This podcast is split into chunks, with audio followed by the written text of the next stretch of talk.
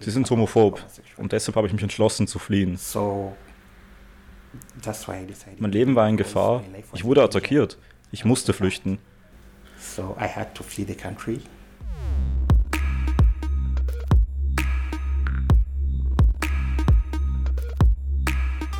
Herzlich willkommen zum Podcast von Am Rand.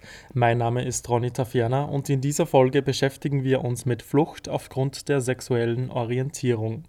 Wir leben im Jahr 2021. In Österreich ist Homosexualität weitgehend in der Bevölkerung akzeptiert. Doch das ist längst nicht überall so. Immer noch ist Homosexualität in 69 Staaten weltweit verboten. In vielen Ländern sind außerdem die Rechte von LGBT-Menschen, also Personen, die andere sexuelle Orientierungen abseits der Heterosexualität haben, stark eingeschränkt. In Brunei, Iran, Jemen, Mauretanien, Nigeria und Saudi-Arabien werden homosexuelle Handlungen mit dem Tod bestraft. In fünf weiteren Ländern Afghanistan, Pakistan, Katar, Somalia und die Vereinigten Arabischen Emirate könnte die Todesstrafe unter bestimmten Bedingungen gegen Homosexuelle ausgesprochen werden. Ich habe mit Richard aus Uganda und Zane aus Syrien gesprochen. Beide sind schwul und sind nach Österreich geflüchtet. Homosexualität wird in ihren Heimatländern nicht akzeptiert. Attacked. Wir wurden angegriffen, weil die Leute von uns erfahren haben. Sie wollten uns umbringen.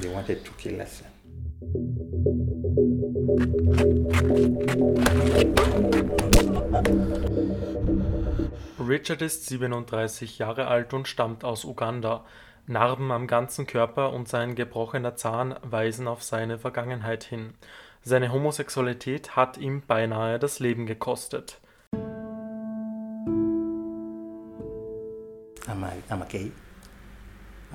Ich bin schwul. In Uganda wird das nicht akzeptiert. Sie sind homophob und deshalb habe ich mich entschlossen zu fliehen.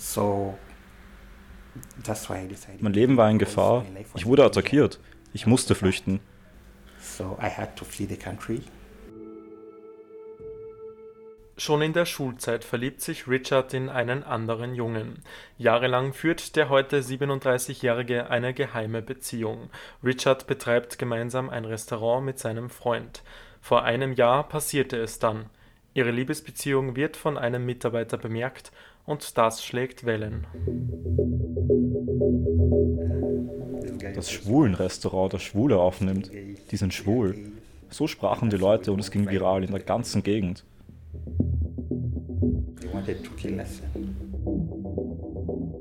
Nach dem gewaltvollen Angriff taucht Richard unter.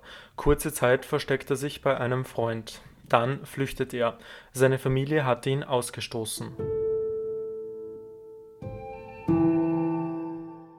Flucht ist aber nicht immer möglich. Ann-Sophie Otte von der HOSI, der homosexuellen Initiative in Wien. Nicht jedem ist, äh, ist es möglich zu flüchten, nicht jeder hat vielleicht die finanziellen Mittel, ähm, nicht jeder traut sich. Es ist ja auch ein, ein sehr, sehr schwieriger und, und ähm, gefährlicher Weg, oft zu flüchten. Ein großes Risiko auch. Ja, es gibt genug Menschen in, in entsprechenden Ländern, die Todesstrafen noch auf Homosexualität haben, die dort sind und deren Situation ähm, sich leider über die letzten Jahre nicht verbessert hat. Homosexuelle Handlungen sind in Uganda strafbar. Die Lage hat sich in den letzten Jahren verschärft. Der Präsident setzt sich für eine Todesstrafe ein. Ein bekannter Schwulenaktivist wurde ermordet und Medien hetzen gegen Homosexuelle. Befürwortern der LGBT-Rechte drohen ebenfalls Strafen.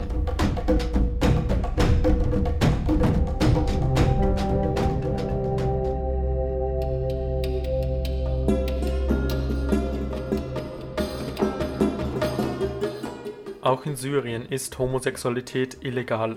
Zayn wächst in Damaskus auf. Vor drei Jahren flüchtete er mit seinen Brüdern vor dem Krieg. Dass Zayn schwul ist, weiß damals noch keiner. Wo, wo ich in Syrien war, habe ich eigentlich auch gesehen, wie, wie das, das Ganze funktioniert, so äh, über Schwule und äh, Homosexuellen. Deswegen hatte ich eigentlich, eigentlich auch Angst. Da war ich 17 und ich habe angefangen, Angst zu haben, wie das Ganze funktioniert. Das war eigentlich sehr schwer. Äh, ich habe sogar Freunde gehabt, die das äh, den Eltern gesagt haben, dass sie Schwule sind.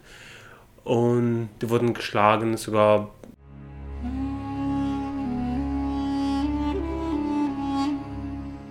Jahrelang hat Zane seine Homosexualität unterdrückt. Es gibt keine Möglichkeit, andere Schwule übers Internet kennenzulernen. Alle Plattformen sind gesperrt und verboten.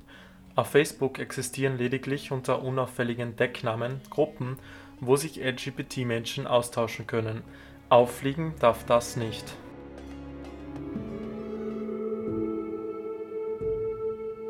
wo ich in Österreich war, hatte ich noch immer Angst. Also ich, ich, hab, ich brauchte Zeit, damit ich das Ganze verstehe, dass, ich, dass man hier in Österreich alles machen kann, was man, was man will. Erst nach und nach kommt Zane mit seiner Homosexualität klar. In der Schule in Österreich wird er gemobbt, als rauskommt, dass er schwul ist.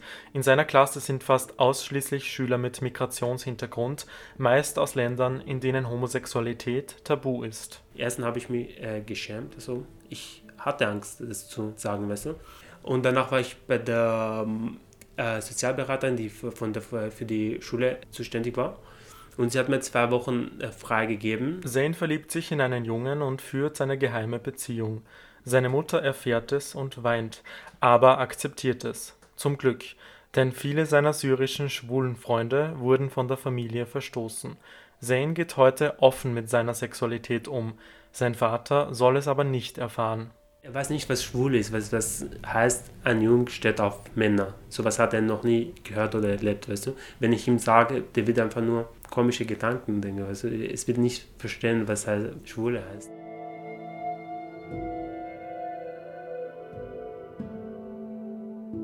Auch Richard aus Uganda ist froh, in Österreich zu leben und würde gerne in Wien bleiben. Er fühlt sich hier sicher. Zum ersten Mal muss Richard sich nicht verstecken. Ann-Sophie Otte von der HOSI Wien. Also ich glaube, ein, queeres Selbstbewusstsein zu geben, ist eine sehr, sehr schwierige Aufgabe. Und ähm, das dauert auch entsprechend äh, lange. Und das ist natürlich auch ein Prozess, den die gesamte Gesellschaft irgendwie ähm, unterstützen muss. Aber natürlich ist es verstärkt dadurch, wenn man weiß, in seinem Geburtsland steht die Todesstrafe auf Homosexualität. Das ist natürlich dann ganz schwierig, in ein gesundes und positive Einstellung zu seiner eigenen Sexualität zu finden. Auch wenn das Leben hier in Österreich für Richard im Vergleich zu Uganda sehr schön ist, holt ihn die Vergangenheit manchmal wieder ein. Ständig denkt er an seinen Partner.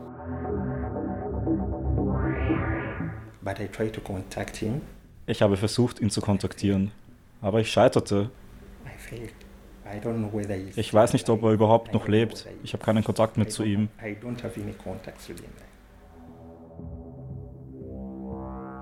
Genaue Zahlen, wie viele Geflüchtete es aufgrund der sexuellen Orientierung gibt, existieren nicht, weil die sexuelle Orientierung nicht als eigener Fluchtgrund angegeben wird.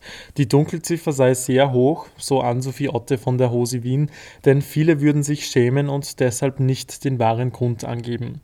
Der Verein Queerbase hat sich speziell auf LGBT-Flüchtlinge fokussiert und bietet neben Rechtsberatung auch eine Vermittlung zu einer psychologischen Betreuung an, falls diese benötigt wird. Denn selbst wenn die Flucht in ein Land gelingt, wo Homosexualität nicht verboten ist, so dauert es noch meist lange, bis die Person auch ein Selbstbewusstsein zurückgewinnt, die Sexualität offen ausleben kann und nicht mehr in Angst leben muss. Ich habe früher die, die Jugend geleitet für eine Zeit lang und kann da aus der Erfahrung reden, dass wir ähm, oft gesehen haben, wie Leute richtig regelrecht aufgeblüht sind und ähm, ja, sich viel selbstsicherer bewegt haben, ähm, viel zentrierter in sich selbst waren und ähm, ja, nicht diese Angst verspürt haben, weil es ist oft ähm, mit der Flucht nicht getan, dass die, dass die Angst weg ist, sich öffentlich vielleicht so zu verhalten, wie man das ja selber möchte oder auch ähm, öffentlich zu präsentieren oder über seine eigenen Erfahrungen zu reden. Das war's für heute mit dem Am Rand Podcast. Danke, dass du dabei warst. Bis dahin, schau hin.